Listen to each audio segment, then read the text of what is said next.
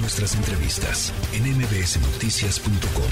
Escuchas a Ana Francisca Vega para hablar sobre un tema muy importante precisamente de COVID. Saludo en la línea telefónica a Eduardo Clark, director general de Gobierno Digital de la Agencia Digital de Innovación Pública. Buenas tardes, Eduardo, ¿cómo estás?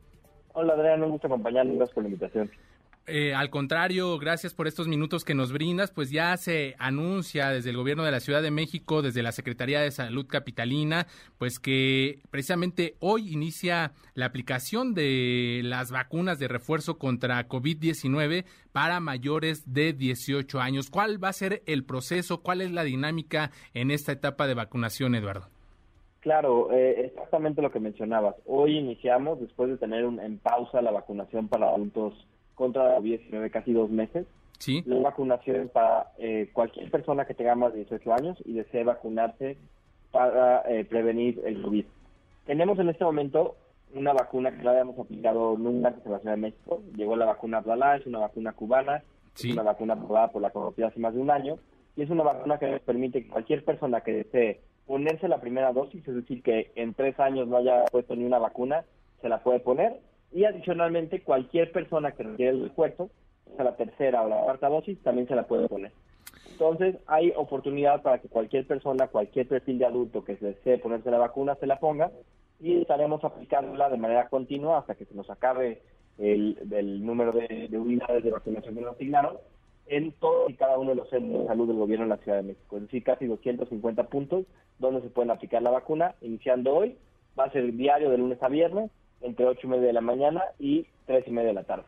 Eduardo, preguntarte, entonces, eh, para disipar estas dudas, según entiendo, no habrá ningún tipo de acotamiento en esta ocasión. Cualquiera que esté interesado en aplicarse la vacuna podrá hacerlo.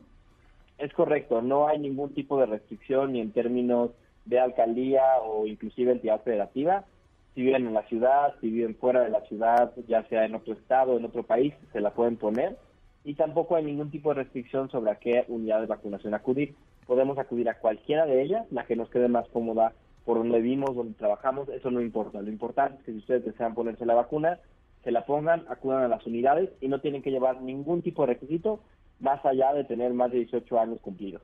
Eduardo, ahora que, mencionas que cualquier persona también de, de, otras entidades que ahora pues muchos visitan a sus familiares en esta temporada de Sembrina para llevar a cabo las fiestas de fin de año, pueden acceder a esta vacuna. ¿Cuáles serían los requisitos? ¿Qué estarían eh, solicitando en estos centros de salud para poder acceder al biológico?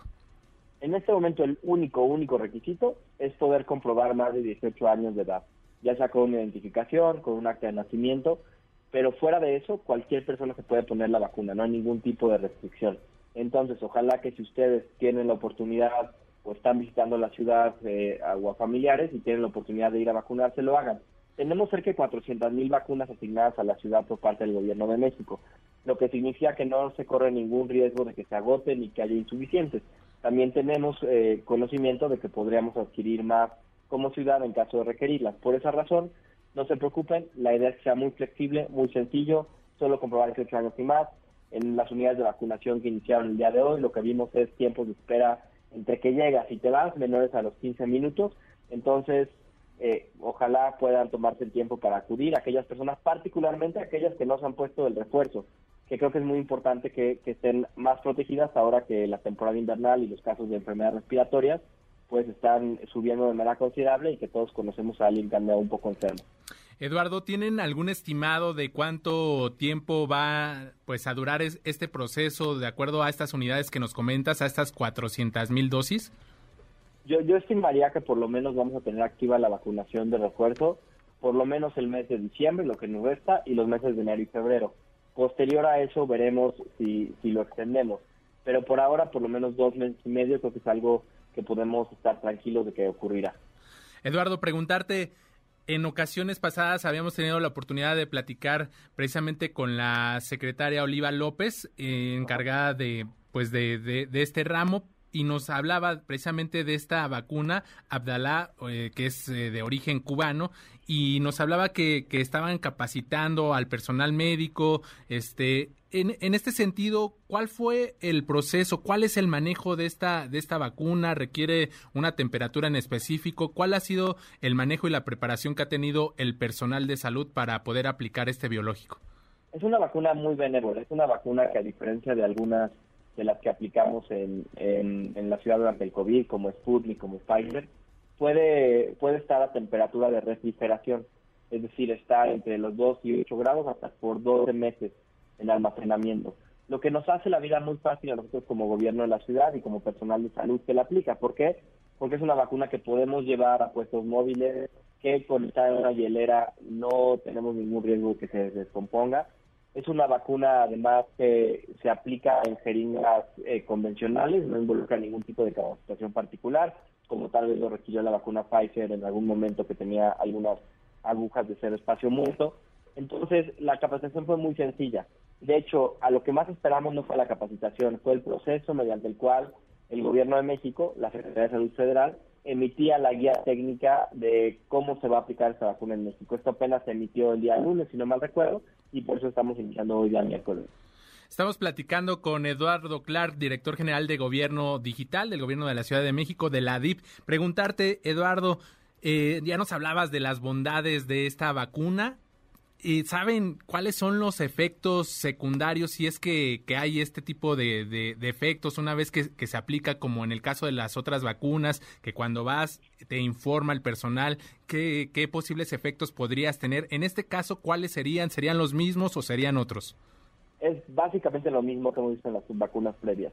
Lo más común, lo que nos pasó a todos, yo creo, es un poco de de, sensación de, dolor en el brazo donde se aplicó en un día tres después de que la recibimos y algún tema de febrícula o dolor de cabeza. Pero son síntomas que de acuerdo a las guías técnicas de la vacuna que, nos facilitó la COFEPRIS no deberían durar más de un día o dos.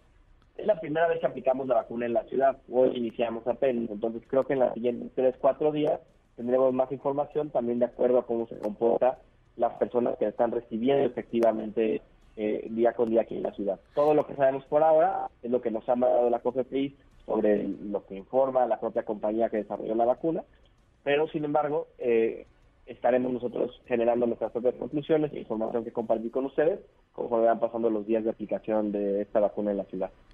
Bien, Eduardo, preguntarte eh, ahora quienes eh, no sé si tengan alguna comparativa. Ustedes manejan muchísimos datos respecto a otras ciudades o a otras naciones de la aplicación de los distintos biológicos. En este caso, ¿esta vacuna eh, está autorizada, digamos, en otros países? ¿Cuál ha sido la experiencia? ¿Qué es lo que ustedes han observado? Si se ha estado aplicando en otras, en otras ciudades o aquí en Latinoamérica, por lo menos, ¿será México el primero o cómo está esta situación?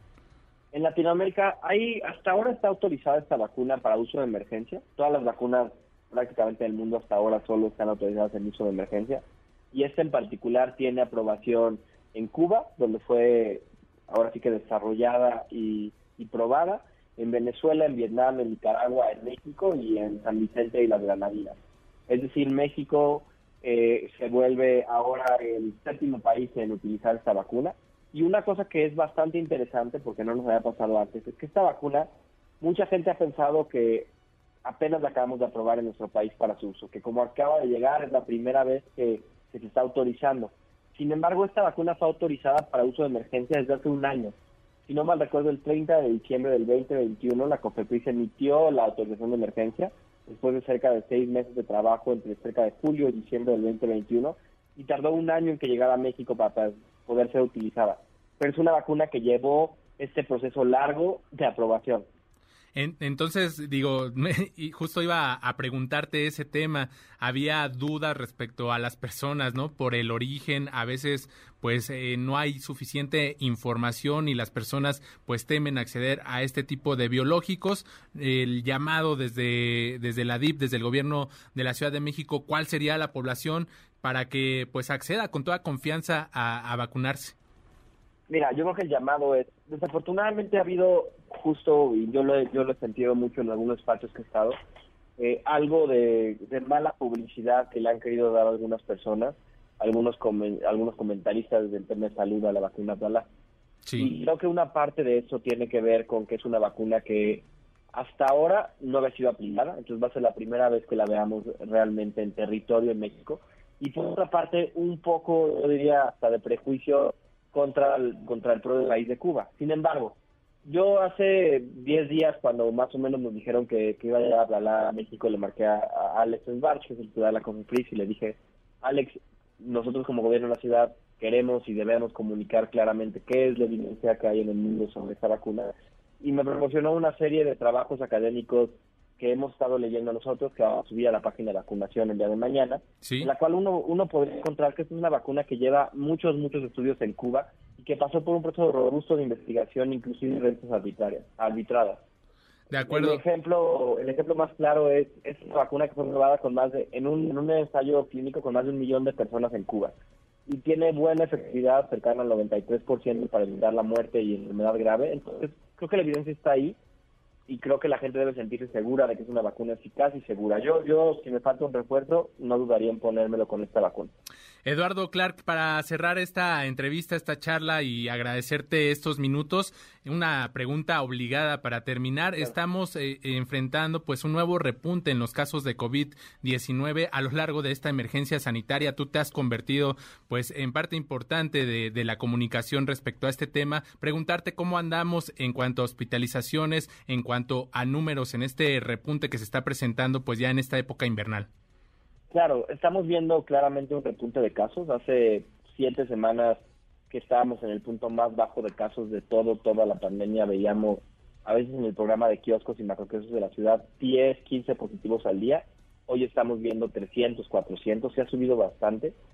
Sin embargo, los casos hospitalizados se han mantenido muy cercanos a los niveles mínimos.